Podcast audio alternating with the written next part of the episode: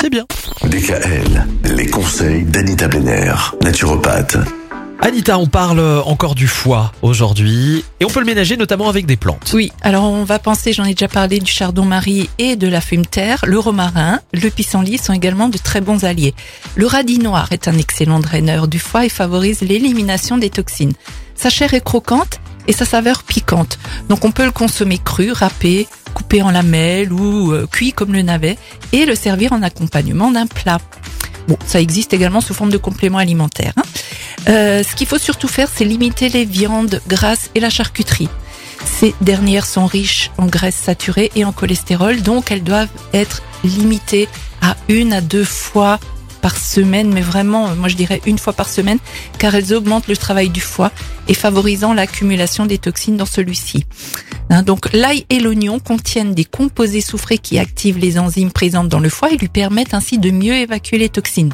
Pensez toujours à l'ail et l'oignon. Et, et là, là, il y a une oignon. peut- Est-ce que ça a les mêmes, euh, on va dire, euh, mêmes facultés que si on le cuit? Non, il vaut mieux le prendre cru. C'est mieux, beaucoup mieux.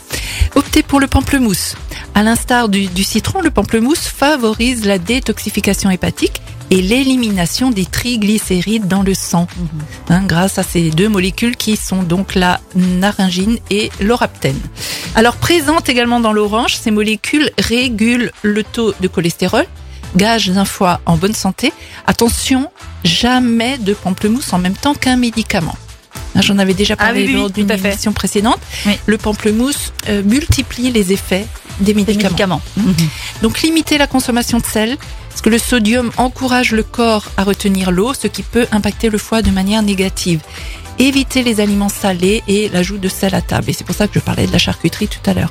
Les aliments industriels ayant un goût salé prononcé comme la sauce tomate, la sauce soja ou les soupes en conserve contiennent trop de sel et sont donc à proscrire pendant cette période. Faites vos soupes vous-même, vos jus de fruits vous-même et, et ça ira bien mieux.